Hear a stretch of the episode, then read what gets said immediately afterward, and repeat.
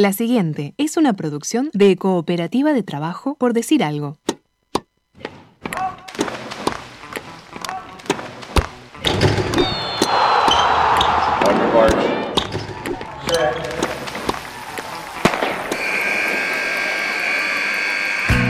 Hay deportes. Y en Por Decir Algo queremos hablar de todos. O de los que podamos desde este momento y hasta las 15. Por Decir Algo. Temporada 7. Temporada 7.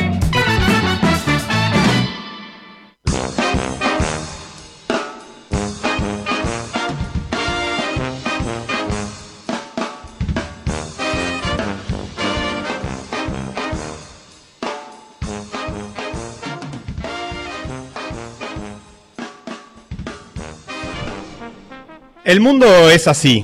Hay cosas grandes, como un martillo, como un estadio de fútbol, como un edificio, como Saturno. Y hay cosas chicas, muy chicas, como una molécula, un átomo, un quark. Las cosas grandes del universo funcionan de una forma, tienen leyes, que en realidad no dictó nadie, sino que las averiguamos mirando y probando, y son las que quedaron escritas en la teoría de la relatividad eso dicen. Las partículas más chicas del mundo funcionan distinto a cómo funcionan las cosas grandes. Sus leyes son otras y quedaron registradas en la mecánica cuántica. Las cosas pequeñas tienen estas leyes particulares de comportamiento que no podemos entender, dicen los científicos, con la misma forma de pensar con que entendemos al resto de las cosas, a las macroscópicas. Está, por ejemplo, el neutrino, una misteriosa cosa que sale del Sol, que ha sido llamada la partícula fantasma, no porque persiga a los equipos que están cerca del descenso, sino porque es prácticamente indetectable y tiene la increíble característica de poder atravesar la materia. Está los quark, que es la partícula más chica que conocemos y de las que están compuestas todas las cosas del universo, y puede estar en dos lugares al mismo tiempo y no estar en ninguno.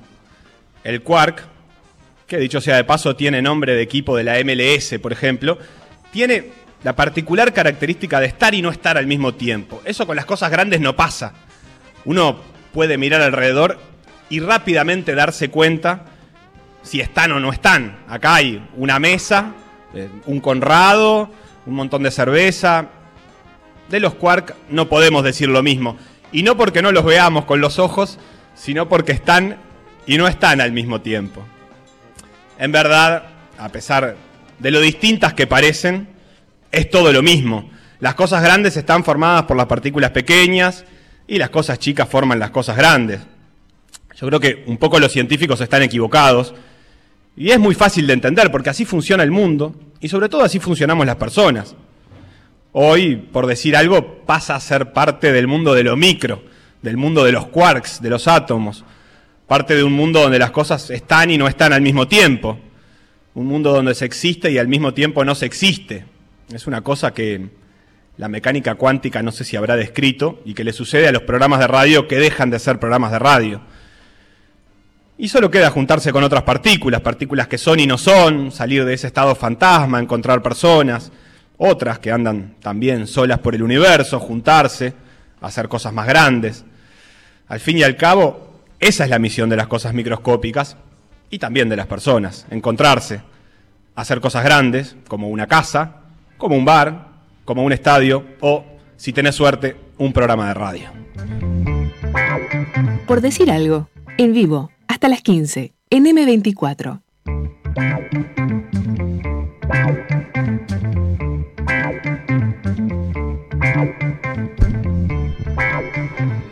Te traemos un bar presentamos el último año de PDA, el último programa, y te pones a hablar de quarks y neutrinos.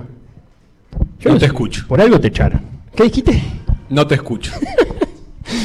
pero, no, precioso. Veo por tu cara que me estás insultando, pero no termino de, escuchar lo que me estás diciendo. Bueno, porque o te pones el vivo. Pero vos viste que hablaste de quarks y neutrinos en la última presentación de PDA. ¿Y a vos te pareció bien? Sí, porque me parece que también puede ser eh, nombre de equipo de la eh, Nobel Divisional D. Para que juegue Carmona. Junto con Cooper y el Deutschland. Sí, y el neutrino. ¿El neutrino de dónde? De Barrio Blanco, de Barros Blanco. De Barro Blanco. El nuestro Barros Blanco, Sí. ¿te gusta? La el equipo fantasma. Bueno, qué lindo eso. Tiene apoyo y todo, Felipe. ¿Cómo está? Bueno, estamos en el hormiguero bar, en esta despedida de por decir algo, en esta muerte en vida, Facu. Hola, ¿qué tal? ¿Cómo están? No, rodeado de gente. Yo estoy precioso. ¿Vos cómo estás? Espectacular. Está. Yo tengo a, a Omar Casarré a mi izquierda, guiño, guiño. Hacerle un cuarca a la vida sería el equipo de la D, ¿no? ¿Qué te parece? Bien. Eh, para juntarnos con algún físico, algún, algún físico destacado en, en Uruguay. Y un montón de gente amiga. Eh, hay atletas olímpicos, hay eh, connotados gerentes, hay gente del mundo diplomático, hay bachilleres. Sí. ¿Qué más? Conductora de televisión. ¿Qué más? ¿Estás dando un- No pensé que estabas dando una noticia o algo. No, no, no. Del enigmático. Estoy agregando eh, Del gente enigmático. que hay. Gente que hay. No, no sé, ¿alguien más? No. Gente que trabaja en la primera edición del Futuro Uruguayo. Es Gente- verdad. Mucha gente. Dos. Dos. ¿Cómo era la escala, Seba? Dos es mucha gente. Tres todo el mundo. Tres todo el mundo. Más infinito. Más infinito. Perfecto. Y, y uno. Un mont- eh, todo el mundo. No. No. Me confundí. Infinita muestra de cariño. Me gusta. ¿Infinitas? ¿cuán- ¿Qué número es infinita? Para mí más de tres. Más de tres es infinita, ¿no? Infinita. Para PDA. Teníamos una escala que era Imagínate. uno, mucha gente, Sí. dos, Dos. todo el mundo, tres, infinita cantidad. Claro, ¿No? Bien, entonces, infinita cantidad eh, de demostración de cariño. Esto expone básicamente que siempre hacemos el mismo chiste. No, yo, pero lo que pasa es que se llama. Es nuestro legado. O sea, eh, ¿qué dejamos a la humanidad nosotros? La escala. No mucho. No por eso. No Esto mucho. me parece que. Aparentemente no mucho. Bueno, ¿por dónde, ¿por dónde habíamos dicho arrancar, Sebastián? Yo ya me olvidé. ¿Qué querés arrancar? ¿Qué habías Eh, vos vos, eh, ibas a proponer eh, una dinámica lúdica. Bien. De arranque e interacción con la audiencia. Pero saluda también a la gente que está escuchando. Sí, del otro lado de- del, del, del otro- Exacto. o para el que te gusta a vos, que no tiene Google en la, en la radio tradicional. Sí, en, la- en el éter. Y decirles que estamos con el celular igual, el 098-979-979. Y por esas magias que tiene la tecnología, lo tengo abierto en mi computadora a distancia. Impresionante. ¿Qué año el 2021? No, ¿qué año? Esto se descubrió este año. De avance tecnológico Sí, sí. importante. Eh, lo que me olvidé era si era mi juego o el de Conrado. El de Conrado. ¡Ah! ¡Qué lindo! Bueno, vamos a hacer lo siguiente, señores que están del otro lado.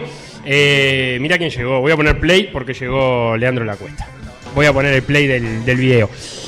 La cosa es así, vamos a repasar, vamos a repasar algunas de las, de las grandes entrevistas que tuvimos a lo largo de estos años en Por Decir Algo. Y vamos a contar, o vamos a mostrar en realidad el, el principio y ustedes van a tener que adivinar cómo, cómo termina, la, cómo termina la anécdota. Eh, Conrado, ¿estás pronto? Sí. La cosa es así. Una, una de las ventajas de tener a Facundo Castro en el equipo es que hablamos de náutica a día por medio. La única. Eh, No, y las preguntas de un minuto y medio. Bueno, eso también. Eso también. No, pero eso es un estilo personal. Y bueno, es una ventaja. Pero hablamos de náutica día por medio. Y este año tuvimos y seguimos eh, la travesía de Federico Waxman, que es un navegante uruguayo que cruzó el Océano Atlántico en solitario y que parece que la soledad se presta, entre otras cosas, para algunas alucinaciones. Entonces, vamos a escuchar la pregunta a Fede Waxman y ustedes van a tener que contestar eh, con qué fantaseaba Fede Waxman mientras atravesaba el Atlántico. Dale play, Conrado. De descansos creo que tuve, me, me pasé una noche, un día en realidad que me, pasé de no dormir. Siempre tenés como así un pequeño, eh, como, como decirlo, como pequeñas alucinaciones, no alucinaciones, pero como que de repente estás hablando de no sé qué cosa con no sé quién, que nada que ver. Pero Eso le pasa mucho a Facundo acá, eh, igual, no te preocupes. Como que estás soñando despierto. Eso que no te arriba un barco. sí, estás concentrado haciendo lo que tenés que hacer con el barco, yendo a fondo, todo, pero, pero de repente Y de repente, de repente, ¿con qué fantaseaba Fede Waxman mientras eh, en aquella jornada que se pasó de no dormir? ¿Tenés opciones? Tengo opciones. Ah, ¿Con qué fantaseaba Fede Waxman? Opción A, con Peñarol, campeón del siglo. no, ese sería yo. Con parrillas. Sueño con parrillas es una buena canción para eh, Silvio Rodríguez. Sueño con parrillas o con perros. O para el Indio Solari. ¿Sí? Creo que tendría otro significado. ¿Con qué fantasía Fede Waxman? eh, eh, Leandro la cuesta, que estás acá. ¿Con qué fantasía? ¿Con Peñarol, con parrillas o con perros? ¿Con qué fantasearías vos en el Atlántico cruzándolo? Con perros. A ver qué dice Fede Waxman. Estás concentrado haciendo lo que tenés que hacer con el barco, yendo a fondo, todo, pero, pero de repente, sí, sí, no, meter en la parrilla, no sé, no sé, estás- no sé. Claro, vuelta y vuelta para mí. Dos cosas. Una, hablo muy fuerte. ¿Cómo es escuchar reírse? ¿Por qué? Es rarísimo. Es difícil. Es difícil. Es difícil. ¿Te gusta tu risa? No. A nadie. Creo que no. Pero a nadie le gusta mi risa, eso está La de muy nadie. claro. No, no, está bien. ¿La de nadie te gusta? No, No, no, a nadie le gusta mi risa, eso. A eso voy. ¿Vos qué decís? Ay, no contestan. ya, ya hice un silencio, un profundo y prolongado silencio. ¿Para esto me trajeron? Eh, con parrillas. Así que Fede Waxman fantaseaba con parrilla cruzando el Atlántico. Prioridades claras. Porque si hay algo. Bueno, no, pero hay- se pueden armar parrillas arriba de un barco. Sí. Eh, vos las has hecho. No creo que en regata, pero bueno. ¿Se te mueve mucho? No, no sé, me parece que está concentrado en otra cosa. El tipo va solo, imagínate que vaya haciendo un asado. Me parece el- un excelente plan. No Listo. sé porque tenemos gente haciendo. Quiero Porque hay video destacar, YouTube. quiero destacar la participación de Lele porque claramente él no sueña con perros, pero él, para que esto funcione, hace el aporte quedar como un salame, te das cuenta, es decir, con perros. No te está escuchando. Obviamente él fantaseaba con otras cosas. Están hablando de vos, Leandro Cuesta. Con... Ah, hablemos de eso también. ¿Está Bruno? Bruno, ju- Bruno es el oyente que juega la quiniela por nosotros. Esto no es algo que nos guste hacer, pero. eh, hoy es un día para timbiar. Hay un ticket ahí. Y estamos tratando de que la lotería y quinielas, Estamos buscando. que eh, tiene sponsor. representantes Estamos buscando en esta sponsor. sala, Ah, vino a entregarlo. Ojo. eh, le juguemos al 959, que es el programa de hoy, de por decir algo, eh, a la cabeza a los 10 y a los 20. No Y veía lograr- eso desde que murió mi abuela. Un boleto de quiniela. ¿Cuándo fue? Porque si fue hace poco no tiene tampoco tanto sentido la frase. Viernes 17 del 12, del 21. El ticket. Ah. no, mi abuela Ah, falleció ah, hace como ah. 6 años ya. Te veía muy repuesto por eso, pero No, pensé que estaba que no la cuando fue que jugaron a la quiniela. capaz que no la querías tanto. Está vigente ese boleto. Esto- obvio que está vigente, esto se sortea a las 15. Eh, y nosotros estamos jugando. Ah. ¿Y si ganamos? Festejamos. Acá, termina el programa, Sí, festejo. sí, y si no, Y festejamos. ¿No? ¿Vos te Y diste por cuenta, Ah, eh, para eso vinimos. ¿Te diste cuenta, Bruno, y el resto de la audiencia, que eh, Se- Sebastián hizo todo para que la plata quedara dentro de sus propios emprendimientos, ¿no? O sea, hizo apostarte para ganar adentro del hormiguero, para gastar la plata dentro del hormiguero. Tremendo. O sea, es un círculo perfecto. Eh, Bruno venía a pedir su parte. ¿Qué, ¿Cuál sería? pedirle a los mozos. Ah, el 10%. ¿Qué te parece a vos? Ah, bueno, si quieren podemos calcular el premio de la quiniela, que es muy fácil de entender. Es súper sen- no súper sencillo. ¿No jugaste a la tómbola? De lo de los quarks. Nunca entendí.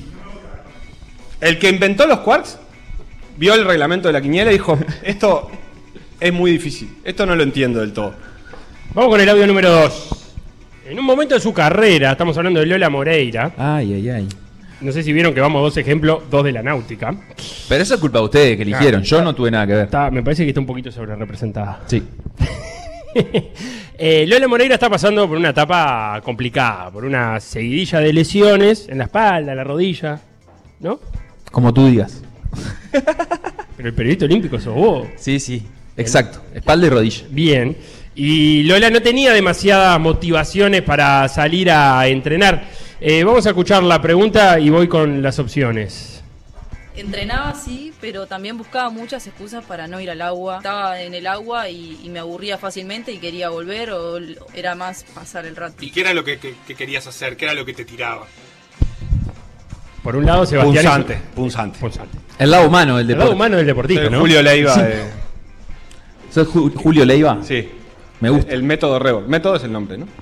Qué, qué buena pregunta hiciste, Sebastián. ¿eh? Eh, qué era lo que quería hacer Lola que no era justamente estar en el agua?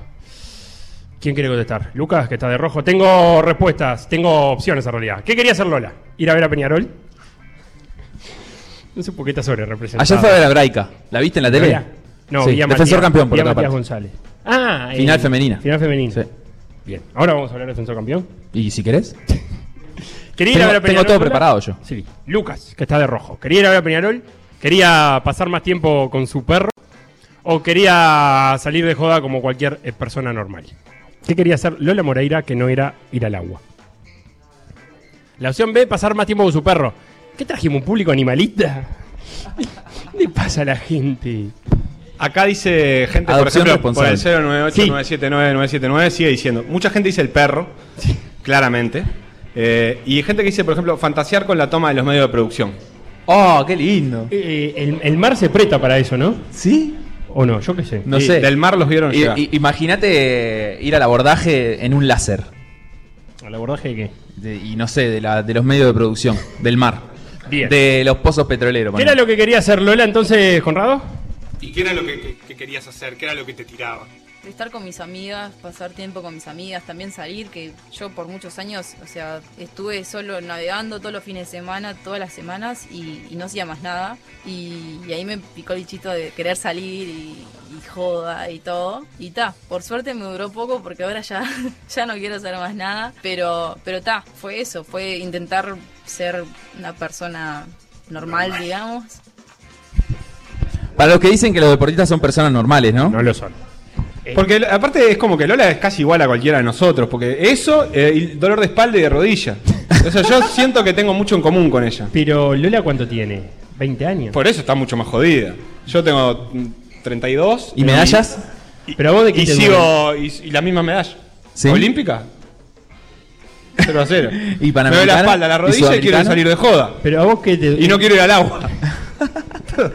¿De qué te duele ¿Y cómo es el apellido de Lola? Moreira. Ah, persona O sea, normal, Perdón, boludo. perdón. ¿De qué te duele la rodilla a vos? De estar. De, de- de la gravedad, de la fuerza de la gravedad. Ah, claro, de la a Lola le, duele la rodilla de, de buscar la gloria. No le duele la rodilla de la fuerza de la gravedad. Igual. eh, Qué profundo eso que no- dijiste. le, le creemos que se aburrió de la joda a una gurisa de 20 años? Sí. ¿Sí? Y sí. Le creemos. ¿Por qué no vamos a creer? ¿Vos sos muy de descreerle a los invitados? No, yo soy de pensar que alguien a los 20 no se aburrió de nada todavía. Bueno. Ella por lo pronto te dijo que se había aburrido de dos cosas. Primero de entrenar tanto y después de la joda y volvió a entrenar. Y capaz que después se vuelve a aburrir. ¿No? Lola, entre aburrimiento y aburrimiento. Vamos con la número 3. En los Juegos Olímpicos, los remeros Bruno Cetraro, o Chetraro, en honor a mi amigo Santi Díaz, que está ahí, y Felipe Kluber, dejaron todo en esa última regata. Tanto dejaron que Felipe, después del repechaje, la pasó mal. Y vamos a escuchar la pregunta. Eh, los juegos fueron regatas muy duras, que se dio el máximo, en, en cada una de las regatas se dio el máximo, no, no quedábamos con nada, absolutamente nada. No se quedaban con nada. Ahora la pregunta es, ¿qué le sucedió a Felipe Kluber luego de esa última... ¿Última? ¿O la penúltima? Eh, La penúltima. diría que fue el repechaje. La penúltima. La regata con la que acceden a la final. Esa fue. Diría que no. Sí. Diría que el repechaje. La segunda regata. El día que hacía más calor. De todos. Sí, y que ganaron Ah, por una la- la décima, semi- dos décimas. Está bien, la semi es la del día de la tormenta. Cuando se metieron entre los 12 mejores. Bien. ¿Qué- entonces, ¿Alguien se acuerda de esa regata? Yo. ¿Realmente? para eso te pagamos, Facundo. ¿La del ¿Te acuerdas repechaje? Sí, pero Sí. para vos la gente lo, lo guardó en su memoria. No. No porque el uruguayo es así. Enganchó en la final. ¿Ustedes van a dejar que.? No, pero esa regata Pará, fue- si nos están escuchando en Mercedes, seguro se acuerdan. Y en el rowing también. ¿Esa es la que le ganamos a Portugal? Eh, sí, Mirá cómo me acuerdo. sí. Una lástima que esta memoria no la use para nada. Qué calor que viene, hacía. ¿no? Mucho calor. Ah, porque vos estuviste en Tokio. ¿Viste? Por eso estás diciéndolo el calor. Claro. Para que te pregunten por lo que hacía ¿Qué, calor. qué más entonces, querés saber? ¿Qué más querés saber? ¿Cómo Contame. estaba el viento? Eh, ese día no, muy tranquilo. Muy tranquilo. Muy tranquilo. Eh, Agobiante. ¿Qué, le pasó a Felipe Kluber que en el repechaje avanzó a la semifinal? Todo un logro. Para mí él. le, le robaron la- las pertenencias. ¿No viste que dijo nos quedamos sin nada? Sí. Dijo eso. Pero no. ¿Quién se le va a robar? No hay, no hay inseguridad en Tokio. ¿No? Funciona todo precioso.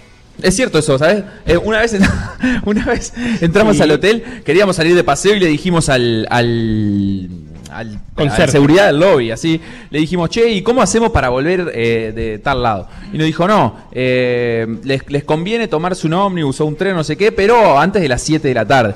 ¿Y después qué pasa? No, después es de noche. Y lo miramos y le dijimos, ¿pero qué? ¿Hay inseguridad? ¿No, ¿Nos van a robar? eh?".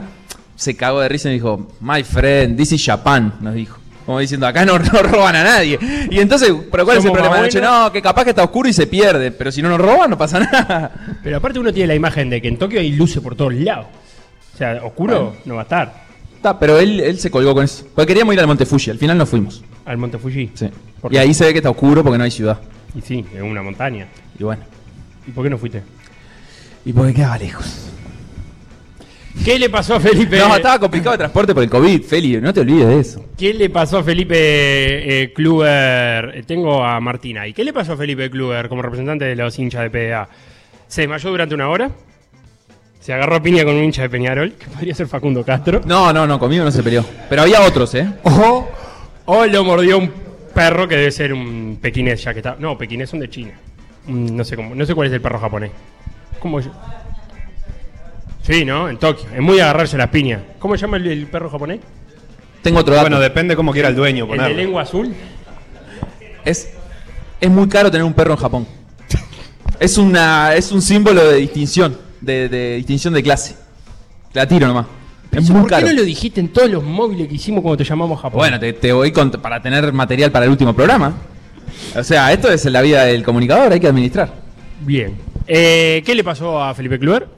En cada una de las regatas se dio el máximo, no, no quedábamos con nada, absolutamente nada. Y bueno, después del repechaje me sacó, me sacó Bruno, desmayado, y bueno, me, me desperté una hora después de la regata, o sea, en, en la zona de, de enfermería. Para, y en esa hora, ¿te contaron qué hicieron? ¿Qué te hicieron?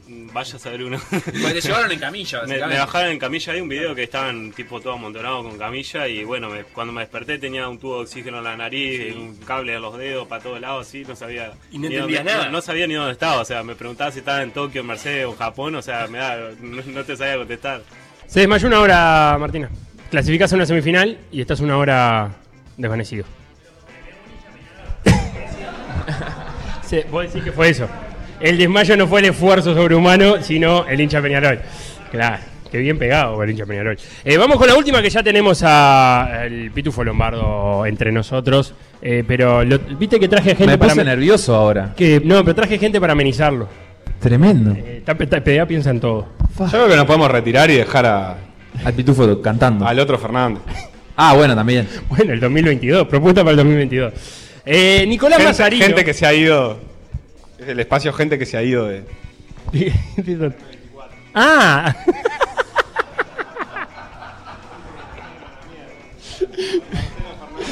le, le vamos- Pasó a una moto acá y M25. siguió de largo por minas, ¿eh? Eh, Nicolás Mazarino, en la época en que estábamos en otra radio, contó que, por decir algo, los detalles de una charla de vestuario antes de una séptima final. ¿En dónde estábamos? En otra radio. Guiño, guiño. de Malvin. ¿Qué andas, perdido? Eh, séptima final entre Malvin y Aguada. Y esto decía Mazarino. Hay una charla de- del Chato Martínez que los remueve, que los despierta ahí. Quedó como un grito de guerra después de esa, ch- de esa charla para la séptima final. ¿Qué puedes contar? no sé, no sé, no se puede decir más palabras, ¿no? ¿No? No. ¿Malas palabras? Sí, claro. Sí, sí, sí. En el ambiente ¿no? deportivo, sí. Lo que pasa que, claro, ¿Cómo la- fue esa charla? la ch- no fue una charla, fue, estamos, hablamos todos y claro, él este, se había encontrado con mucha gente y en las redes sociales que decían que Aguada le iba a dar vuelta y muchos amigos de él decían, ni en pedo gana Marín, va a ganar este, va a ganar Aguada, va a ganar Aguada. Entonces él dijo, en cierto punto, ¿Qué dijo? ¿Viste cómo estaba instruido yo, no? ¿Qué dijo Porque que hice una pregunta con, con- con instrucción antes, con estudio. ¿No te diste cuenta de eso? Me gusta igual porque esta no es de prenderlo fuego al entrevistado. eh, Es el entrevistado que prende fuego a el Chato Martínez, que era en ese momento ayudante técnico. Claro, ¿qué le dijo el Chato Martínez al plantel de. eh, De Malvin. que integraba a Mazarino? Perdón por el lapso. Dale campeón, le dijo. ¿Qué le dijo Marcelo, usted que es del, del mundo del básquetbol? Le dijo, vamos Peñarol. Le Opciones. dijo, son unos perros. Esto se gana dijo, a lo Peñarol. Hay que ganarle a estos perros. Ah, estaba cerca, ¿eh? Ya Eh. te entendí más o menos. Eh, o ninguna de las anteriores es correcta. Hay que ganarle a estos perros, le dijo el Chato Martínez. Que estaba re manija, le dijo. A ver.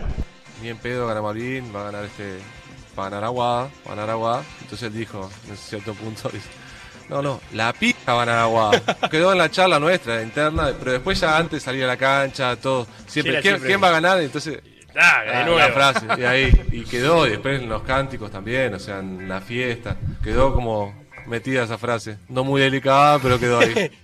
No muy Suena a Mazarino para dirigir a Guada. No muy delicada, dijo Mazarino. Eh, sonó en la fiesta, por suerte no pasaron, no trascendieron videos de esa fiesta. ¿De la de Malvin? Claro. Yo creo que sí. ¿Con esos cánticos? Yo creo que sí. ¿En el mundo De del hecho, básquetbol? de hecho por, ahí, por ahí venía la pregunta.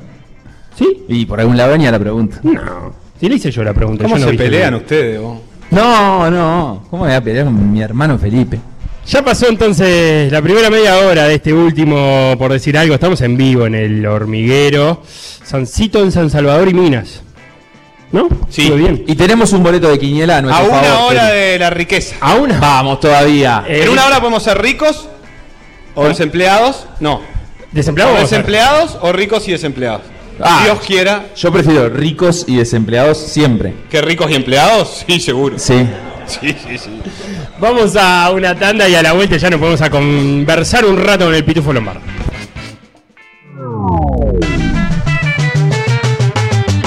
Lo que pasó en por decir algo, revivirlo en pda.uy o buscar los podcasts en Mixcloud o Spotify.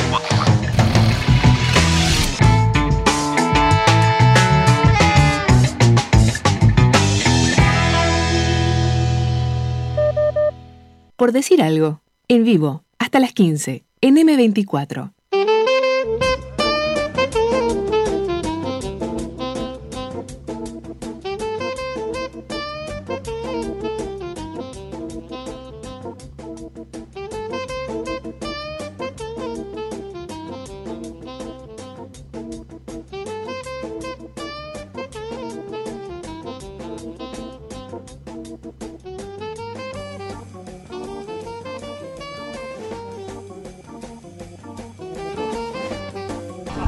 Volvemos entonces desde el bar El Hormiguero en el último programa del ciclo, por decir algo. Y estamos con el Pitufo Lombardo, alguien al que lo hemos invitado en alguna ocasión y, no han coincidido nuestras agendas. Eh, recuerdo alguna vez que te agarramos, ¿sabes dónde te agarramos la última vez que te quisimos llevar? En, en Bélgica, creo, ¿no? Haciendo un poco de ópera y, y murga. Eh, Quería arrancar esta charla con, con parte de la letra de, de Pasión de Multitudes, que decía, me acuerdo siempre de la historia de un botija, puntero izquierdo del cuadrito de mi barrio, pero en el barrio se armó el cuadro de una murga y lo invitaron a jugar de redoblante, y ahí fue cambiando sus desbordes por repiques. Eh, escribía inspirado, en, están hablando de vos. Sí, es cierto. ¿Qué tal, Buena- Pitufo? buenas ¿Cómo tardes, buenas tardes, antes que nada. Eh, estaban hablando de vos, porque eras puntero izquierdo de chiquito. Jugué primero de puntero derecho y después empecé a jugar de puntero izquierdo porque empecé a llevar la pelota con la izquierda, o sea, el dribbling lo hacía con la izquierda, pero pateaba con la derecha, entonces entraba, hacia- a- o sea, hacia adentro, digamos, para, para pegarle con, la, con el pie derecho, pero llevaba la pierna con la izquierda, entonces jugaba del lado izquierdo. Eh, ¿Y eras de, esa- de esos punteros que, que pegaban al arco o los de que desbordaban y tiraban el centro? Un poco cada cosa. Muy livianito, porque soy muy chiquito. Entonces muchas veces quedaba desparramado, porque era, habilidoso, pero, pero me metía en cuerpo y me sacaban. ¿Para fuera de la cancha? Exacto. sí. Eh, Pero muy moderno eso, ¿no? De, de jugar a pierna cambiada para enganchar para adentro. ¿Cómo? Vos jugabas a pierna cambiada para enganchar para adentro. Eso es muy moderno. El puntero de antes no hacía Sí, eso. No, no hacía eso, pero yo jugaba así porque aprendí a llevar la pelota con la izquierda, por, seguramente por este mm, por una cuestión de ver zurdos y que por lo general el zurdo tiene como una llevada diferente de la pelota, ¿no? Con la pelota, tiene una llevada diferente, no sé, Messi, Maradona, no sé, hay varios zurdos que podemos poner, entonces capaz que viene, viene un poco por ahí de, de- de la observación, ¿no? Yo quiero un poco más de contexto igual. ¿Qué- ¿En qué tipo de cancha? ¿De qué era el Babi o era ya un poquito... Jugué, jugué en el baby fútbol en, en, en Sayago, en, en- en un club que se llama el Club Brandy, atrás de la cooperativa de viviendas Garzón y Propios. Ahí jugué por primera vez. Y jugué en el barrio, digamos, no en la calle, este, en, en- en- en la vereda primero, vivienda comercial hasta los nueve años. O sea que en la calle cortada se jugaba el fútbol, o sea, no había campo. Después sí, me mudé para más para el oeste, a Sayago, y ahí sí, este, en, en cancha de fútbol y baby fútbol en el, en el Club Grande. Y después más adelante sí jugué en algunos, algunos cuadros de, de, eh, profesionales, digamos, en, en algunas divisiones. An- antes de ir a, a los cuadros profesionales, eh, hablabas de zurdos que veías. ¿Qué zurdos veías vos? A ver si me acuerdo de algún zurdo de esa época. O punteros en general. Punteros, bueno, no sé, había, había varios este, que jugaban sobre, sobre la izquierda.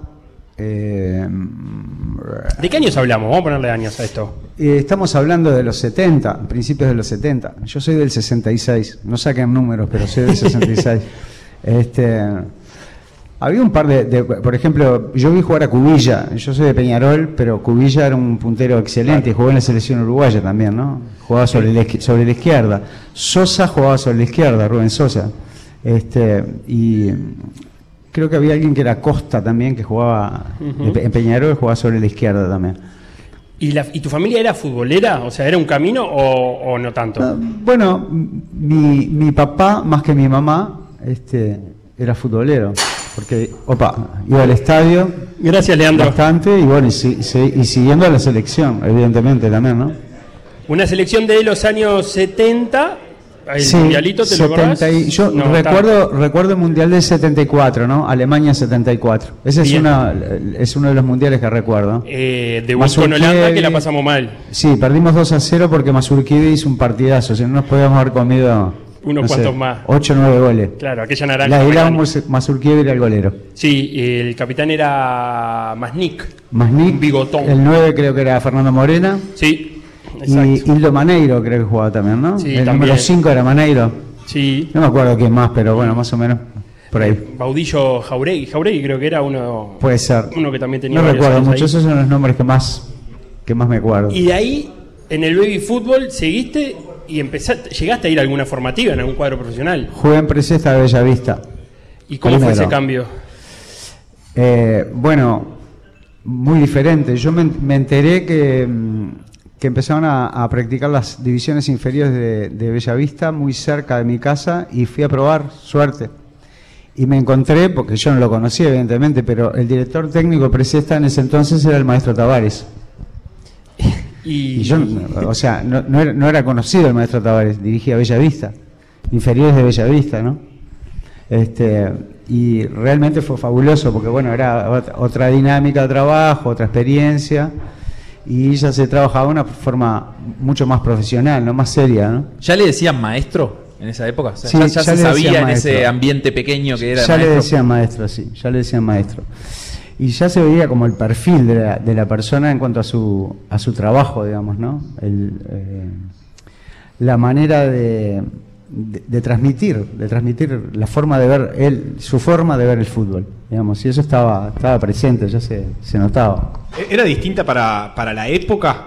O, porque a, a veces pienso que, el- que el- que capaz que antes no se notaba tanto ese perfil particular porque el fútbol tenía unos códigos distintos y un mundo distinto donde ese era más esperable, este, ese tipo de vínculo, y que capaz que ahora, en un- una cosa tan comercial y tan rápida, eh, re- destaca mucho más eso. Eh, no sé si en ese momento ya decías, mirabas y decías, opa, este tipo es algo distinto.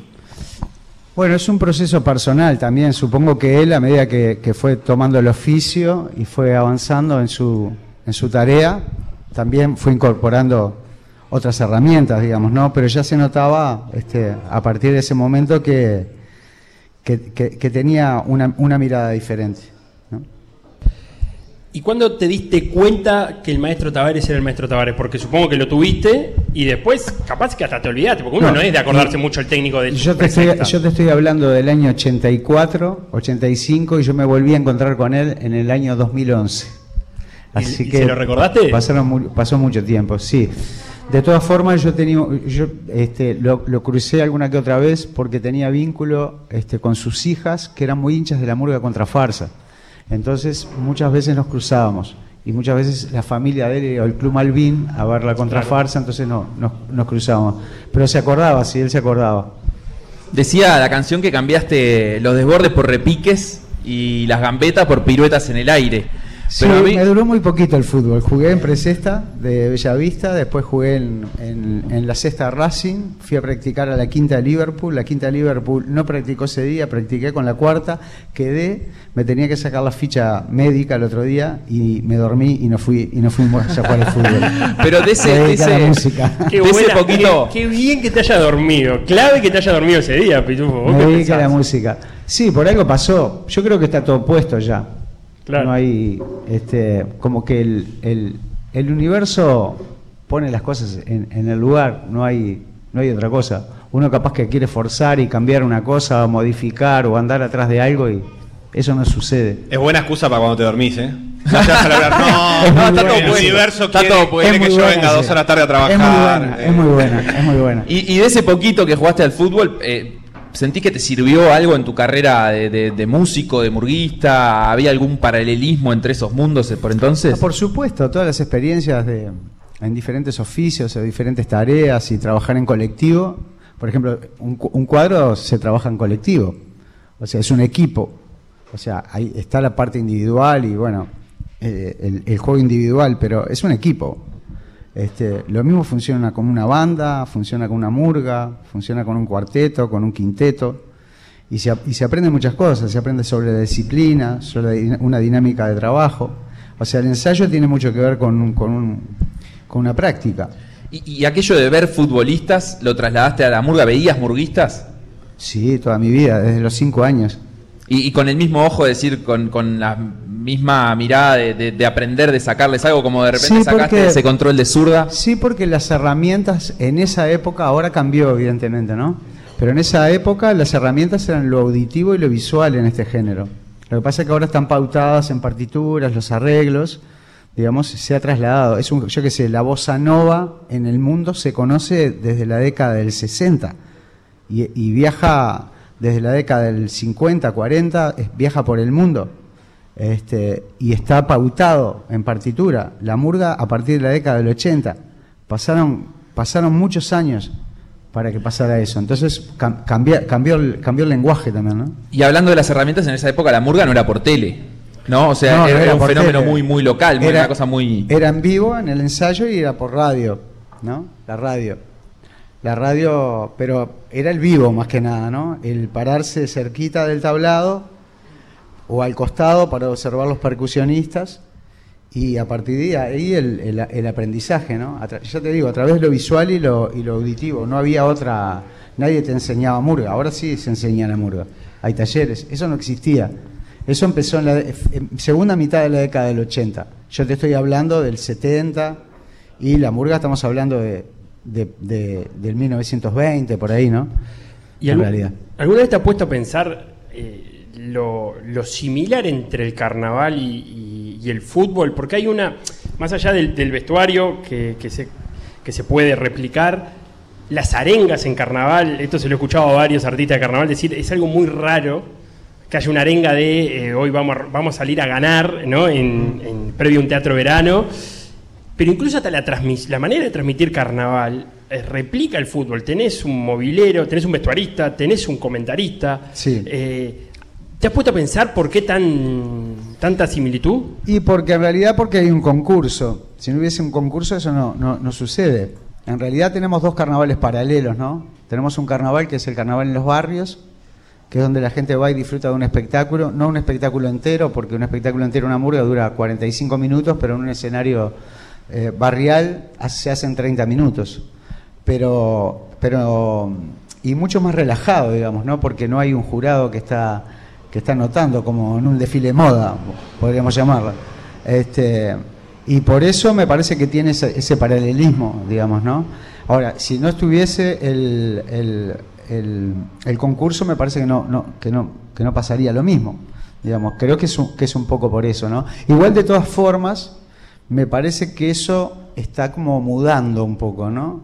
O sea, que las nuevas generaciones, o sea, más allá de salir a concursar, o sea, el, el fin en realidad es armar un espectáculo y en realidad todas las murgas que salen o todos los grupos que salen en carnaval, el primer fin es armar un espectáculo. Después si a la gente le gusta, es ahí donde está la, la cosa. Pero, y después está, están los puntajes, digamos, que es otra, otro viaje. ¿no?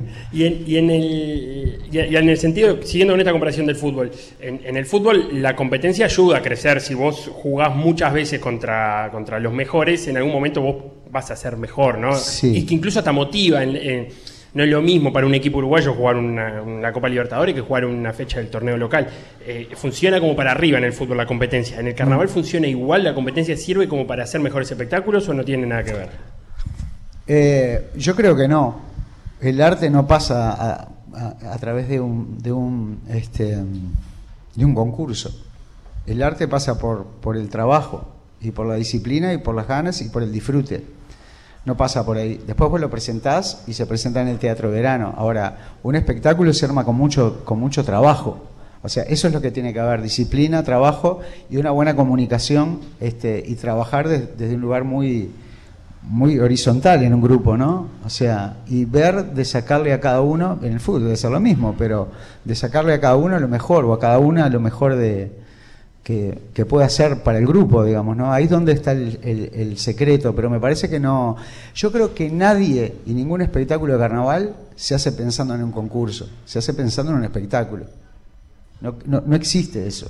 En realidad, cuando alguien escribe, no escribe pensando a ver si, si quién va a estar de jurado. Yo creo que no es así. Creo que no es así. Bien, y, y las temáticas, porque el carnaval habla mucho de, de fútbol y me, me imagino que es, que es un lugar donde, donde a vos como, como creador de espectáculo te sirve para conectar, ¿no? Porque es una temática que el, que el público al cual vos le vas a hablar mm, va, va a entender muy fácilmente si haces alguna comparación con, con Sí. fútbol y demás. Es una temática local. Yo creo que el género murga siempre se ha caracterizado, a no ser en las últimas décadas, en un lenguaje donde, donde está muy presente lo local y las cosas que suceden. Y también uno trata, yo, yo no escribo, yo, yo trabajo en la parte de, de arreglos, en la, en la parte musical más que nada. Pero creo que los letristas lo que intentan es que la gente se identifique con las cosas que, que le pasan, ¿no? Digamos. Este, por eso se dice que la murga es la, es la vocera del pueblo, digamos, ¿no? Pero de todas formas, más allá de lo local, creo que en las últimas décadas hay como lenguaje mucho más universal. Digamos, se tratan, se tratan otros temas, digamos, ¿no? El comportamiento del ser humano, por ejemplo, ¿no? Que es una temática que ahora está presente en el carnaval, eso no existía, ¿no? Se, se- se- se va por otro lugar. Y eh, hablabas de que vos componés. eh, recuerdo que alguna vez dijiste que cuando el, el tema que le, que le compusiste a tu hijo, te inspiraste eh, con él jugando en baby fútbol, eh, en un Sí. partido de fútbol. ¿Cómo, ¿Cómo trasladaste eso que estabas viendo que era un partido de fútbol a una música? Y en realidad lo, lo que son son sensaciones y, y, eh, eso, son sensaciones y movimientos y figuras este, que sucedieron que se, tra- se trasladaron a lo musical. Es una música instrumental, no tiene texto, es un instrumental. Pero ¿por dónde se empieza? Por- yo no sé nada de música, pero que es acordes, es un ritmo, en, es en un- reali- en realidad uno puede empezar por diferentes lugares. A veces uno se encuentra con la frustración de la hoja en blanco, que, que e- es lindo pero es frustrante, y, y puede arrancar con una línea o puede arrancar desde una imagen o capaz que alguien, tú leíste un libro y, y a partir de ahí te, hay una palabra que te, la dispa- que te disparó, o un movimiento, un gesto o algo que pasó en algún lugar, ¿no? O, o- o- o algo que te dijeron. Claro, pero ¿cómo, ¿cómo se traduce eso de ver a tu hijo corriendo atrás de una pelota y después poner las manos en la guitarra? Eh, es un poco difícil eso de explicar, pero eh, es una cuestión de, por un lado, de sensibilidad y después ir anotando como, ir teniendo como eh, algún punto, este, ir anotando algunas cosas, no tener la hoja en blanco, digamos, ¿no? ¿Qué es lo que vi? ¿Qué es lo que sucede con los movimientos? ¿Qué es lo que pasó en ese partido? ¿Dónde se jugó? ¿En qué lugar? ¿Qué aroma había en el lugar? Todas esas cosas tienen, tienen que ver.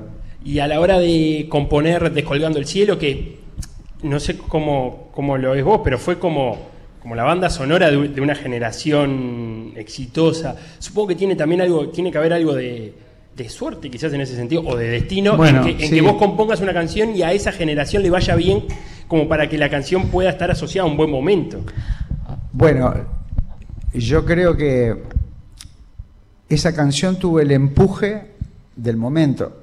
O sea, que tal vez si hubiese salido ahora, en este momento de la selección, no hubiese pasado lo mismo. Este, eh, la, la canción se hizo después del Mundial este, de Sudáfrica, fue para la Copa América, estamos hablando del 2011, ¿no? Eh, julio de 2011, creo, junio. Y, pero claro, fue acompañado de todo un proceso este, de trabajo y, y, como decías vos, de, de un buen momento de la selección. De todas formas, yo considero, no lo digo por mi canción, lo digo por cualquier autora o cualquier autor, que como hay tantas canciones hechas para la selección uruguaya y que son todas muy lindas y hechas de un lugar muy, muy lindo, ¿no? Este, es muy difícil hacer una canción, porque hay muchas ya, con, con- la misma temática. Entonces, bueno, eh, el poder este, no comparar y tratar de decir lo mismo o algunas cosas que no pueden faltar en, eh, con otro lenguaje o de otra forma, no, no, fue, no fue nada fácil, pero bueno. Eso, ¿cómo arrancó el camino? Vos tenés que armar una, una canción para la selección y supongo que te vienen muchas a la cabeza y Mira. decís, ¿cómo me separo de las que ya están? En realidad no, no nació como una canción a la selección. Yo estaba haciendo mi segundo disco, que se llama Ilustrados y Valientes, y me parecía que, como era un disco temático, tenía, tenía que estar la idiosincrasia del uruguayo, la uruguaya, dentro, de, dentro del disco. Me parecía que lo, lo futbolero no podía faltar. Y creo que todo músico o toda música en algún momento sueña con hacer una canción a la selección. Este, y yo hice una canción, en realidad, este, eh, que no la siento, no sé si es futbolera. Yo hice una canción en la camiseta celeste, en realidad. Cayó justo en el momento, en el momento este, de, de la Copa América, pero siento que es una canción en la camiseta celeste y no en la selección uruguaya, en realidad. Lo que pasa es que, claro, apareció justo ahí, en ese momento, pero la, la siento un poco así. Incluso ahora que vos estás, te estoy escuchando, el, el arranque de la canción no es un arranque típico de canción futbolera, no mezcla de agua dulce, mezcla de agua y sal. Sí, la letra es... Eh, no, no, no, no es como, no es eh, eh, cuando juega Uruguay juegan 3 millones o, o- o que apelás, en- enseguida apelás a, a las imágenes futboleras. Bueno, era un poco lo que te decía hoy, que de qué manera encararla, este, sin dejar de lado las cosas que son importantes en la historia del fútbol uruguayo, sin dejar, eh, es muy pretencioso, por supuesto, pero no, dejar a ninguna generación afuera, que no sea una canción montevideana, sino que integre a todo el país, este, y por otro lado, que mezcle también géneros musicales porque en realidad todos los uruguayos y todas las, la- las uruguayas nos gustan cosas diferentes. No podés poner todo porque queda un cachivache, evidentemente, pero ver de qué forma se, podía, se podía mezclar un, poquito, ¿no? Entonces, bueno, todas esas piezas se fueron dando. Borré más de lo que escribí, utilicé más la goma que el lápiz, en realidad, porque claro, porque hay muchas cosas que ya estaban dichas, este, y cómo, cómo, cómo iba a decirlas de otra, de otra forma. Pero me parece que bueno, que al final quedó este, pulida la cosa. Y, y bueno, y aparte de eso, más allá de la composición, está interpretada por una barra de gente, increíbles músicos de la banda, que tocan en varias bandas, acá y tocan con todo el mundo. Este, músicos como Ney Peraza, como este, Martín Ibarburu, Nicolás Ibarburu, etcétera, etcétera, etcétera, que, que estuvieron dentro de la, de la canción. Y bueno, y compañeros también, que es carnavaleros, cantantes, cantores, así, increíble. Fue una fiesta grabar eso. Me sopla el Santi Díaz, que recuerda que el maestro Tavares en el 2014 en un momento cita, nunca favorito, siempre de atrás en el Mundial. Eh, ¿Lo escuchaste en ese momento? ¿Te lo contaron? Eh, No, lo escuché después en una grabación, me lo contaron. Me lo contaron y me, me- me conmocionó mucho. Porque, claro, no, no me lo, no me lo esperaba. Porque en el momento de armar la canción, vos en ningún momento tuviste contacto con el maestro Tavares o, o presentaste la canción o algo por el estilo. No, mira, cuando la selección eh, volvió de la Copa América, se hizo un evento que era para recaudar este, fondos, no me acuerdo para qué era, y yo fui a tocar ahí y ahí me encontré con, con- con el maestro Tavares este, y estuve conversando un rato. Y después, después que pasaron como 15 años, fue el encuentro. los jugadores de la selección cantaron la canción. Pero pasaron muchos años después de, de- de haberla hecho. ¿Y el maestro te, te dijo algo al respecto de esa canción? No, nunca me dijo nada. No, nunca me dijo nada. Yo me quedé con, la, con su frase nada más, con eso me... Chao, gran reconocimiento. Ya está. Este, lo que sí me enteré, este, por medio de Abreu, este, que ellos siempre tenían este, un Disman o algún aparatito con las canciones uruguayas y, y qué tal, que una de las canciones que estaba era, era la mía, digamos, ¿no? Pero tenían todas las canciones, no era que tenían mi canción solamente, tenían las canciones de todos los, de todos los autores, cosa que me parece que está, que está, que está buenísimo.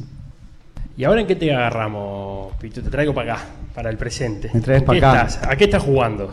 Bueno, eh, termino de hacer una tarea que es arreglar los coros a Jaime Ross, que hoy vuelve a la cancha. Aparte, Jaime, que suele salir vestido con camiseta de fútbol. Sí, por lo general sí. Hoy no creo, pero. Bueno, no sé, va a estar en el estadio, así que no sé, capaz que sí. Terminé esa tarea hace poquito. ¿Arreglando los coros murgueros o de todo? Los cor- los sí, de, de- de todos los, de todos los temas. De todos los temas. Este, y tocando mucho, tocando por todos lados. Ahora Porque había agenda atrasada, me imagino. Sí, y estoy haciendo una cosa con Raúl Castro también a dúo, que ayer estuvimos tocando por, por Don Bigote, hoy me voy a tocar a Cuchilla Alta, mañana me voy para Fray Ventos. Estoy tocando por todo el país así. Fui, a tocar a Buenos Aires hace eh, el fin de semana pasado también. Y hablando, hablando de eso, y vuelvo a comparar con, con deporte mientras la, la moto pasa. Eh, el deporte del fútbol jugó a puerta cerrada durante la pandemia y los jugadores, el maestro Tavares se refirió mucho a eso, que era otro deporte, llegó a decir, porque no era lo mismo estar con público. Eh, me imagino que a ustedes eh, a nivel eh, musical le debe pasar lo mismo, no es lo mismo hacerlo por streaming o buscarle la vuelta para hacer algo por Zoom que el, que el contacto con No, la gente en vivo. Para nada, sufrimos muchísimo. Sufrimos de no tocar, en primer lugar, mucho.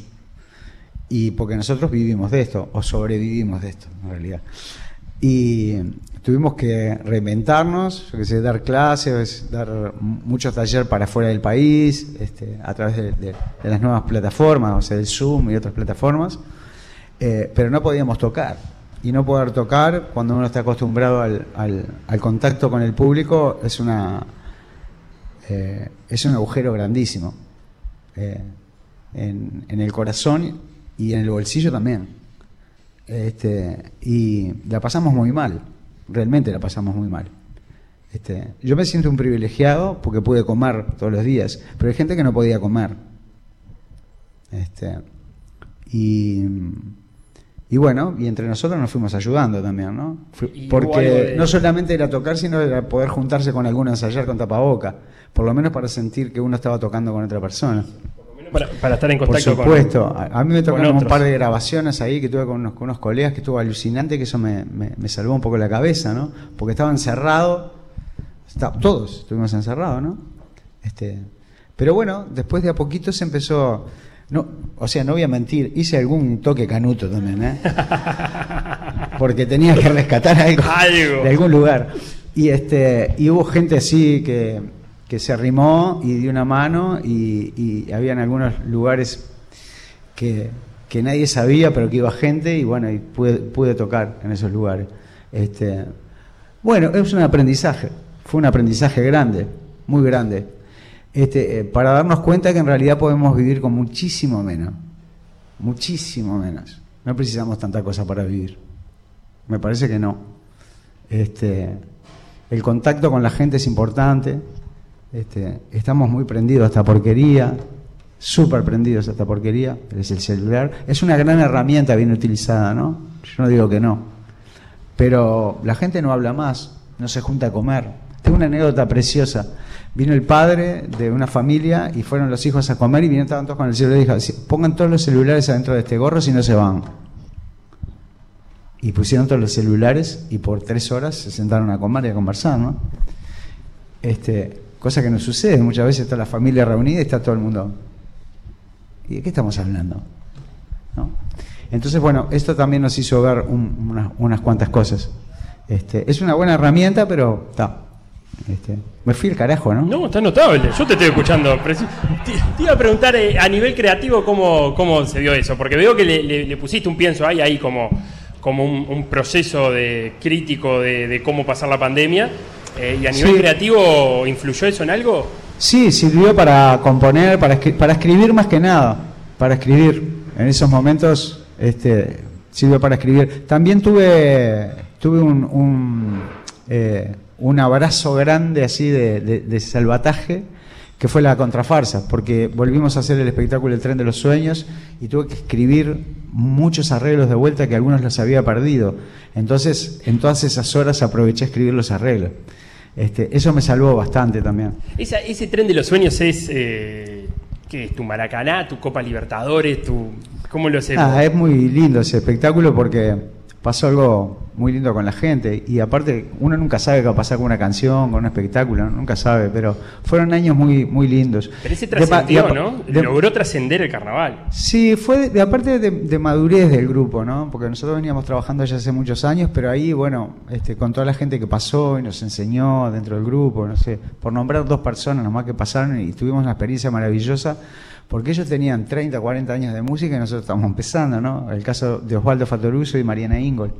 Eh, ellos fueron muy importantes. Y mucha gente también que ha pasado de otras de otras generaciones, ¿no? Rubén Olivera, este, Mauricio Ubal, mucha gente que se había arrimado. Nosotros teníamos, tuvimos mucha suerte. Nosotros teníamos 11 años, 12 años y cruzamos espectáculos con los que iban cantando, rumbo, canciones para no dormir la siesta. Toda esa gente nos ayudó mucho. Este, eh, y claro, fue, fue todo un crecimiento de muchos años, todo un grupo de ahí del barrio, ¿no? O sea, jugamos al fútbol, o sea, hacíamos. Pero lo que pasa es que lograste salir campeón del mundo con, con el cuadro del barrio. Eso no es fácil. Bueno, no, no es fácil, por supuesto que no, pero llevó mucho tiempo de elaboración también. Este, pero nos llevamos bien, nos llevamos muy bien, nos llevamos bien. Este, y, y también creo que estábamos, vivíamos en un contexto de país, por un lado, difícil, porque eh, cuando se creó la murga en el 80 todavía había dictadura. Y por otro lado, estaba el movimiento cooperativo, que era un movimiento muy, pero muy potable, y más en esa época. Entonces ahí pasaban cosas. Nosotros vimos a nuestros padres eh, hacer las casas, no de ellos solamente, hacer la casa de los otros. O sea, una cooperativa se hace la casa de todo, todo el mundo hace la casa de todos y después hay un sorteo. Esas cosas me parece que a nosotros también nos ayudaron. Se- vivíamos en un contexto muy, muy solidario y eso sirvió a la hora del trabajo también, ¿no? Todo el mundo aportó. Pitufo Lombardo, muchas gracias por este ratito favor, a con por nosotros. invitación. Te vas a llevar, mira, gorro. ¡Wow! Muchas gracias. Camiseta, esos aplausos. Eh, sabes que precisaba una camiseta blanca? Precisás una camiseta blanca. Sí, bien, por eso viniste. Ahí va, viste, viniste de negro y te vas de blanco. Eh, por no, gracias a vos por venir. eh, ah, listo, el gorro viene bárbaro. eh, hay una guitarra, pero no te queremos comprometer, Pitufo. Porque, ¿qué- ¿Querés? ¿Querés que? Hay una guitarra muy buena. No sé por qué hay una guitarra acá. La verdad que no tengo mucha idea. Pensando que nadie de nosotros es músico. Para que saco ahí.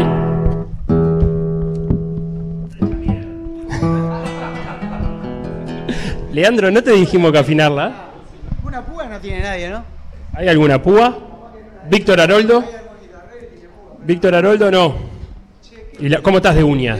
Este- no, estoy bien. De uña estás bien. Estoy bien, estoy bien. Eh, lo primero que se te cruce por la cabeza. No, y como- para irnos. Como es un programa futbolero, canto la canción, la única canción futbolera que tengo. La única, ¿no? ¿No? Si les parece, si le quieren, canto otra cosa. Adelante. Va, va a acoplar, me parece. Sí, más para atrás, un poquito más para atrás. Eso.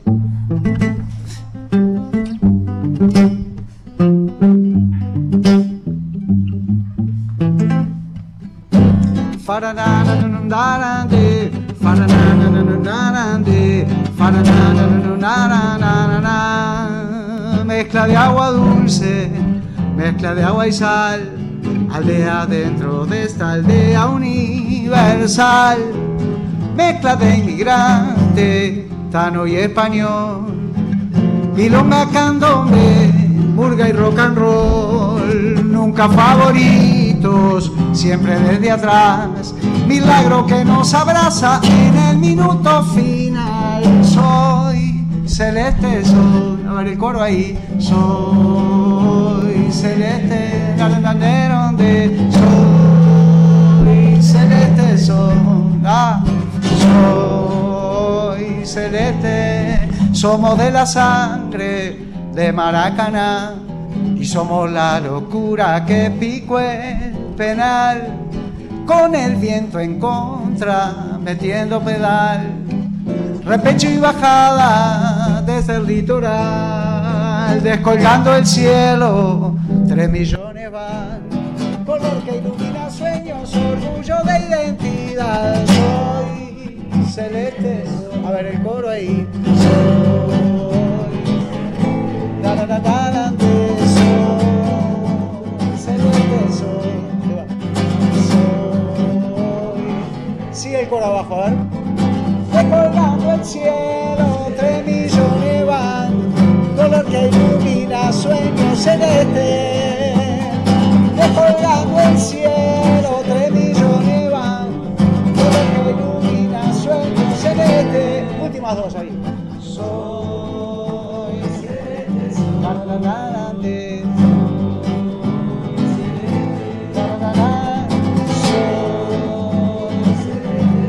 Vos, pasala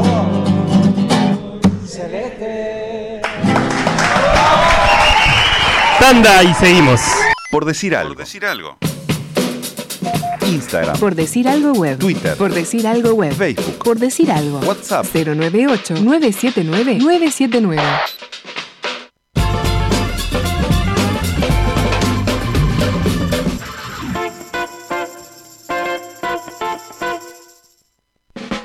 Por decir algo.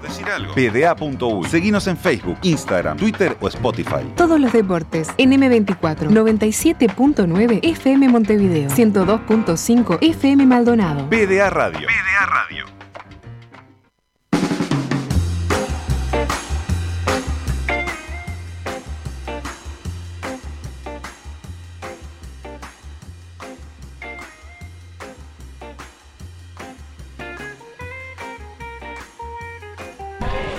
Seguimos en este, por decir algo en vivo, desde el bar El Hormiguero. No se preocupen, sigan conversando, que tenemos una parte para hablar con otro montón de gente que nos está escuchando a través de la radio Sí. y que ha mandado mensajes, por ejemplo, Felo, y a la que también merece tener su lugar en este ¿Qué momento. pasa? Dale. Eh, muchos saludos este, por A este ver. último programa de Por decir algo en la M24, este último programa de ciclo, no estaremos en el 2022 por estos micrófonos.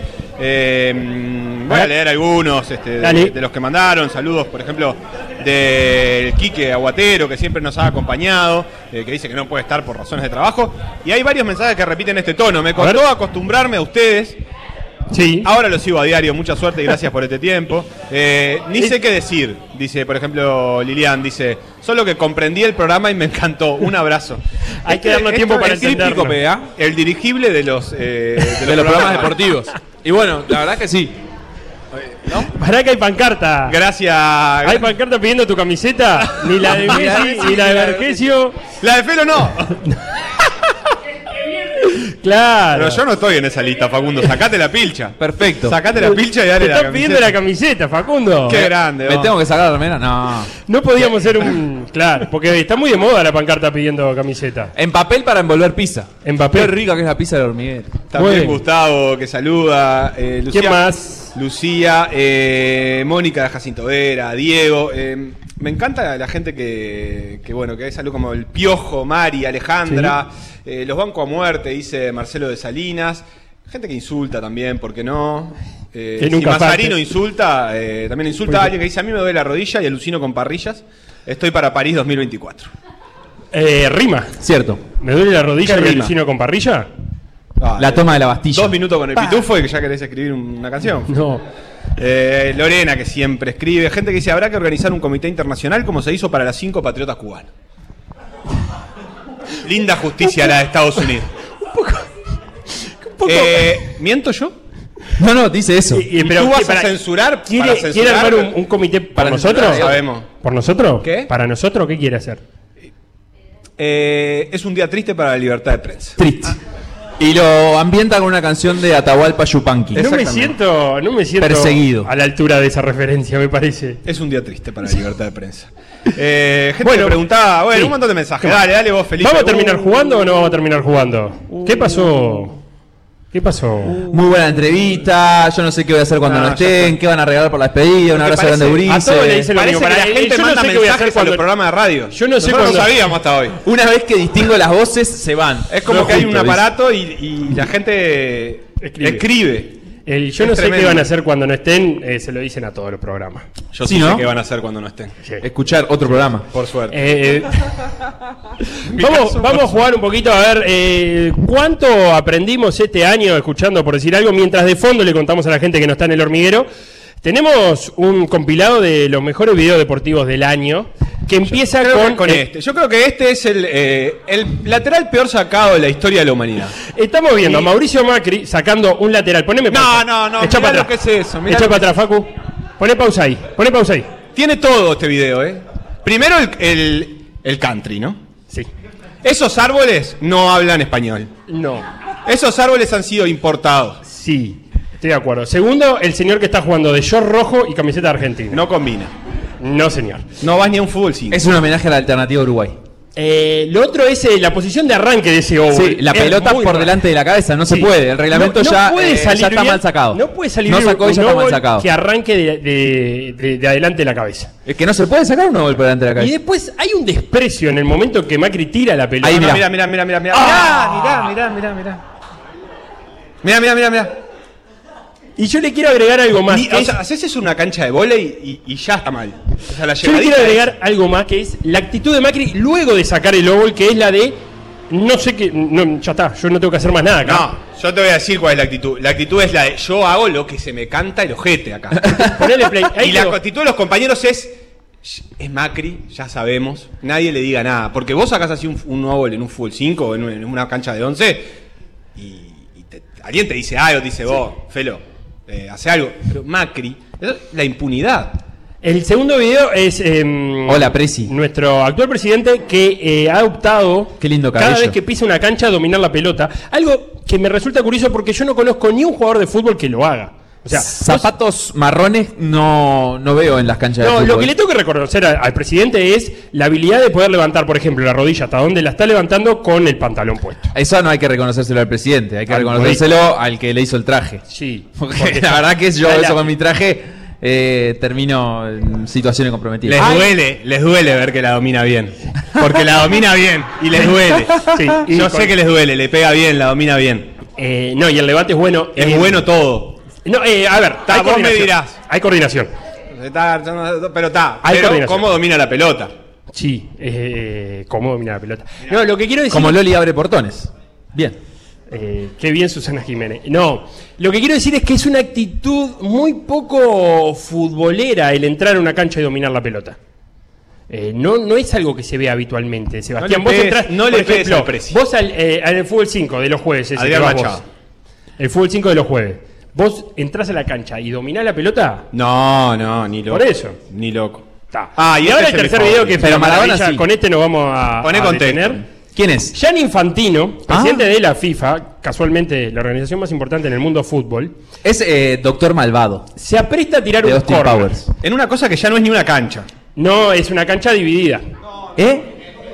¿Eh? Pero pará, pará, pará, ¿Eh? empecemos del principio. Primero, ¿por qué el señor va a tirar un corner si no sabe tirar un corner? ¿Y por qué pone los brazos como alas de pingüino? El presidente de la FIFA. No, pero no es un... Es un castigo tirar un corner. Ah, nadie va a tirar un corner porque tiene ganas. ¿Viste los despejes de fútbol americano? Sí. Mirá, No, cómo, mirá cómo sigue esa pierna de largo. Mira, mira, mira, mira, mira, mira, mira, mira, mira. ¡Ah! ¡Ah! ¡Ah! ¡Hasta allá arriba!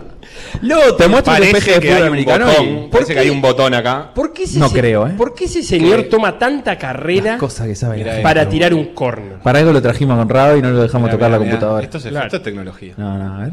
Ahí va. Oh. ¿Por qué toma tanta carrera? ¿Cuándo viste vos a alguien que tome tanta carrera para tirar un corner? Además vos ves la carrera y te parece que va a ser una cancha de 11, pero cuando la cámara gira, el arco está al lado. Está al lado. Hay algo que no está Está bien. al ahí. lado. No, estamos de acuerdo. Ahora puse un poco lento capaz. Y el luego video. es. No, no, no, eh, ahora ya está. Ahora ya está. La carrera en sí mismo, Es que ahora. es. eh, es de paso de comedia. Hay puntitas de pie. Ah. Ah. Y después me da la sensación que no sabe qué hacer con las manos, ¿sabes? No sabe qué hacer con los brazos. No sabe qué movimiento tiene que hacer el brazo. Ah. Y con los pies tampoco. Y lo de vuelta, la impunidad. Sí, Cuando nadie vos le sos dijo muy, nadie te dice nada. Vos tirás ese A corner ver. en un full 5. Si nadie te dice nada, es porque no te quieren. Yo espero un amigo que ahí me diga, vos, sos un hijo de puta, no tires ese corner.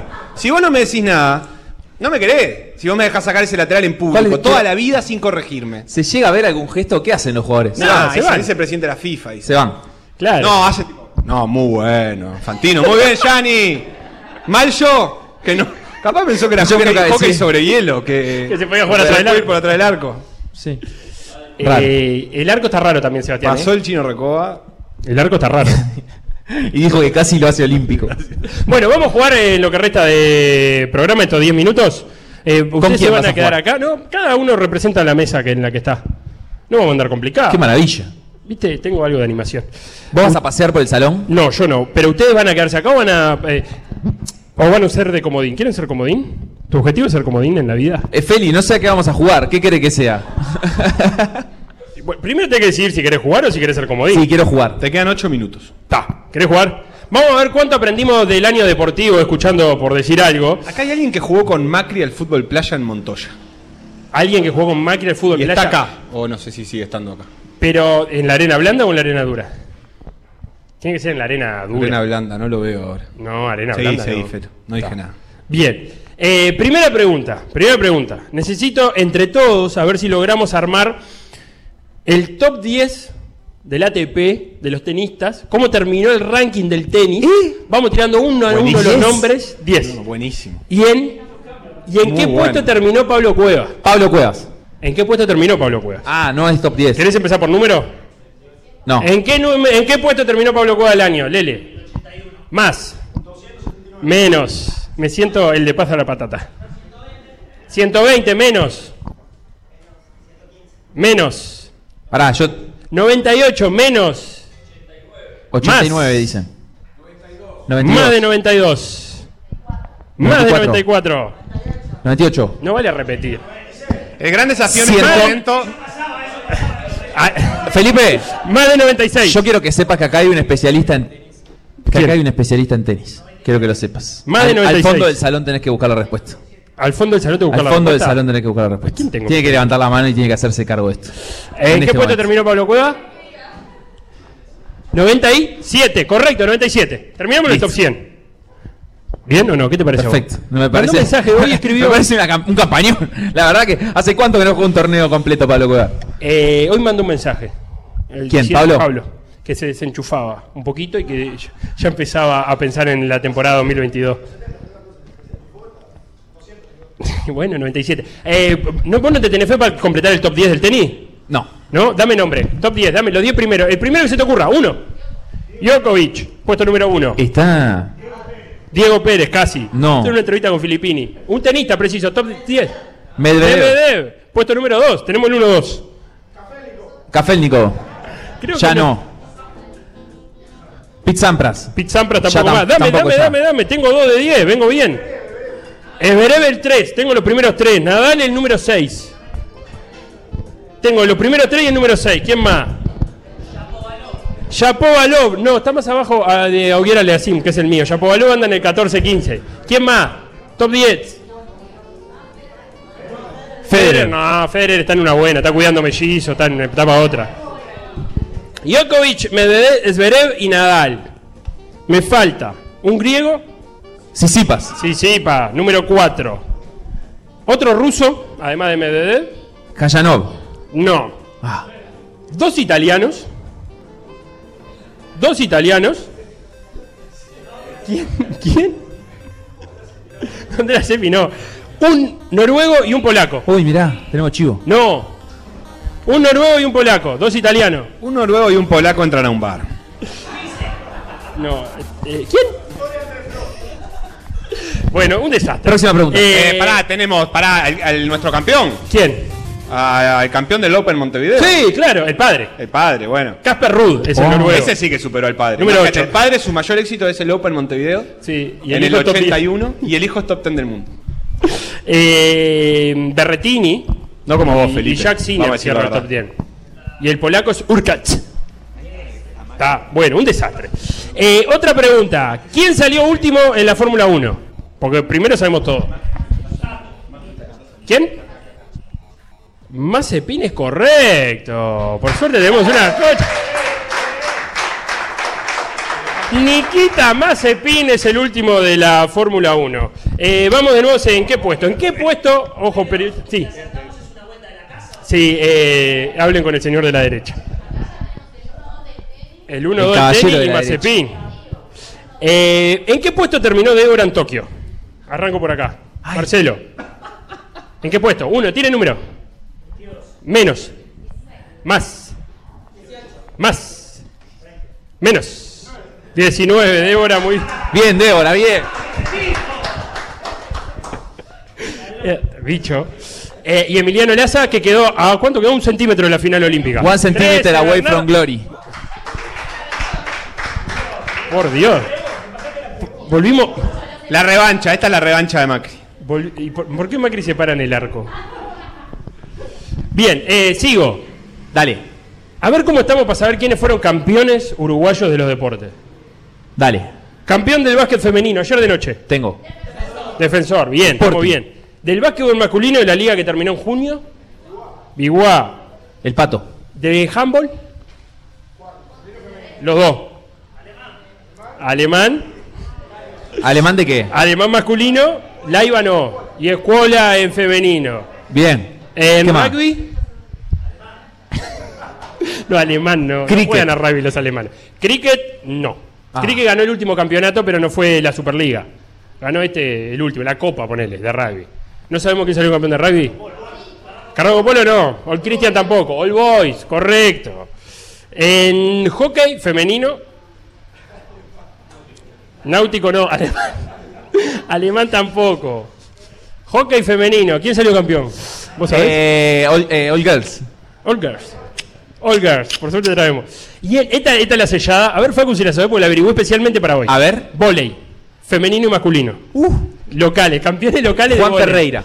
No, Ay, ¿no fue Juan Ferreira? El masculino sería. no. ¿Qué dijiste? Olimpia en femenino. ¿Y en masculino? No. Alemán. Eh, otro. Yo hubiera dicho Juan Ferreira en un emblemático. claro, ya no otro, emble- otro, otro emblemático. Malvin no. ¿Emblemático? Eh, anda ahí envuelto siempre. Eh, Vamos, chiquilines, cuadros emblemáticos del vóley. Masculino. dale. Pongan de ustedes también un, Un poco. año y medio escuchando PDA y no aprendieron Eh. Bohemios. Ah. Emblemático. El emblemático bohemio. ¿Vos te acordás del bohemio del 92? No sabía, que estaba, mejor, no sabía que estaba abierto el Club Bohemio. Bueno, Tatón López. ¿Quién jugaba? El Tatón López. ¿Quién? Era el, el otro. Del 84. El tatón. Y la Julio última Pereiras. pregunta, eh, que es auspiciada por Omar Casarré, porque Omar Casarré llegó. Omar Casarré es un integrante, por decir algo, Está loco. eh, está loco, pero es eh, quien más acumula conocimiento inservible en su cabeza. Inservible. Mirá que nosotros acumulamos conocimiento, pero lo que acumuló Mar. Eh, y llegó, y lo primero que dijo fue dónde se había fabricado el teléfono de color naranja que tengo Estaba acá. en la barra el teléfono, ¿eh? No lo trajimos, estaba ahí en la barra y dijo, este teléfono se fabricó en no sé dónde. Un teléfono de Cuestión disco. que lo das vuelta y se fabricó ahí. y dijo, este teléfono se fabricó en un país que ya no existe, ¿no? En un- No, no, no. No. Ni la URSS, ni La Yugoslavia, ni Checoslovaquia del Checoslovaquia. 84. Checoslovaquia de bohemio, ¿te acordás? Qué partidazo. ¿Dónde se... eh, en Alfa, ¿se llaman así o no? Leo Alfa acá, ¿se llama así el teléfono? No, tantos datos no acumula. ¿Sabes dónde se fabricó? ¿Vos Sí. sabés? ¿Dónde? ¿Por qué? Pero porque ya me dijo Omar. ¿Y vos por qué sabés dónde se fabricó el Porque teléfono está loco. naranja? ¿Y pero por ¿Lo qué- usás? ¿Por qué te vuelta un Dice teléfono? Omar que tiene uno igual, ¿lo usará? Teléfono naranja de disco eh, del año que. En la no, se fabricó en la Alemania buena. ¿En la buena? En la buena. En la democrática. En la que no tiene campeón del mundo. En la democrática. Acá, la democrática. Porque, y, y para cerrar, eh, ya para cerrar, le quería comentar un poco de cómo funciona, por decir algo, que es esto. Esto es en serio, ¿eh? Esto- no, no es en serio. No, digo, joder. para que no se ría la gente. Pe- pe- Que creo que explica un poco por qué no, nos terminamos yendo. No, no es en serio, eh. Nos terminamos yendo. Eh, nos termi- nos, nos ter- No, no. Nosotros en realidad sentíamos que habíamos como cumplido un ciclo. Perdimos el relato. Escuchate, hay Sí. que construir relatos. Sí, sí, nos terminamos yendo. Para que tengan una idea, eh, la avenida acá se nos ocurrió cuando? El miércoles. Sí, Sí, al hormiguero. ¿El miércoles? sí. Ta. Miércoles, vamos a hacer el hormiguero. Ta, ta, vamos a hacerlo, dale. Empezamos a pensar. Jueves, 23.30 de la noche, Sebastián. Esto está saliendo al aire. Precisamos una pantalla gigante. Porque vamos a pasar video, vamos. eh, Empezó, era prácticamente hacíamos un, un- un estadio centenario. 23.30 el jueves. Y así hace con todo.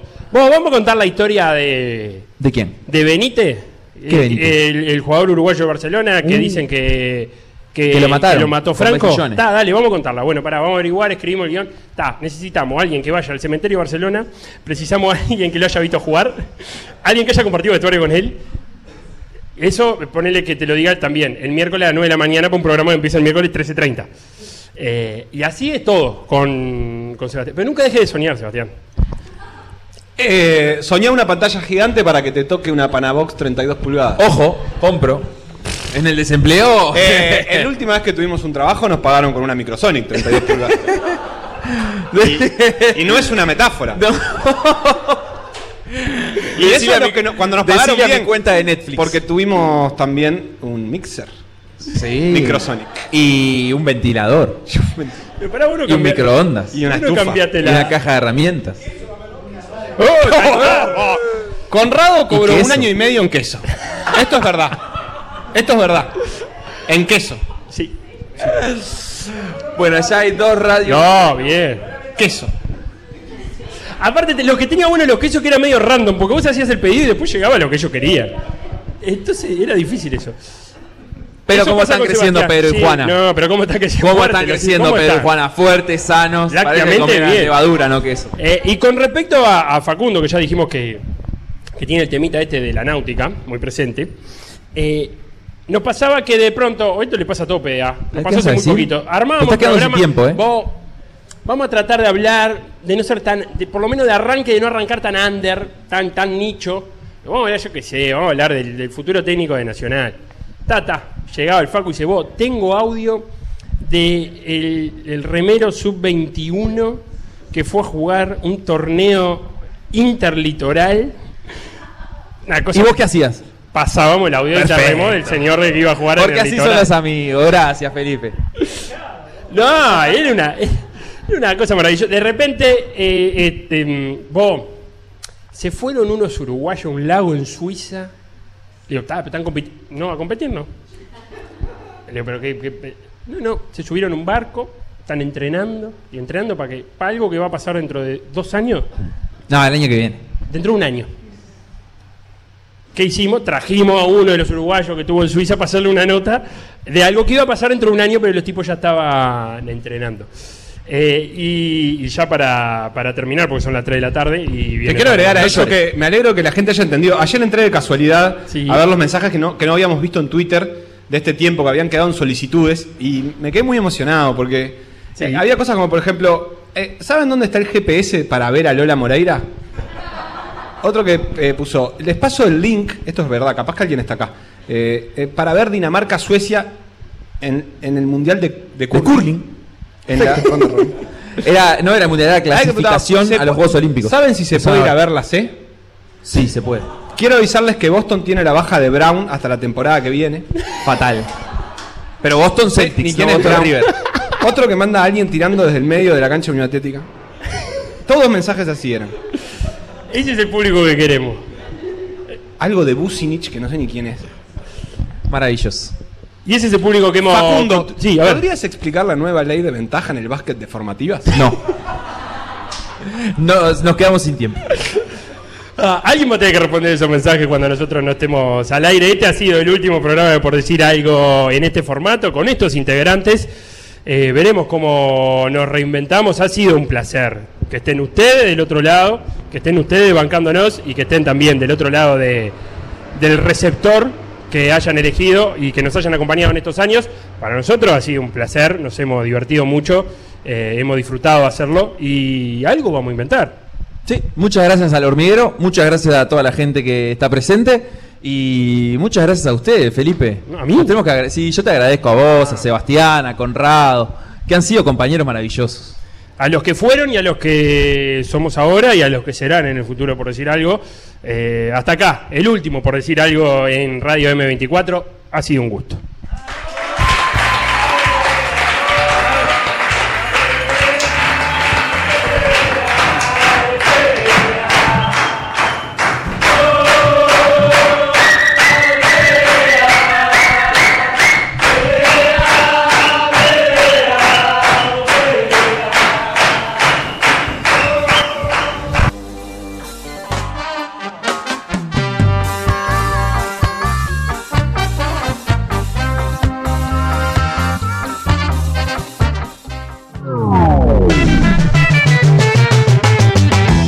Pasión por decir algo? Revivirlo en pda.uy o buscar los podcasts en Mixcloud o Spotify.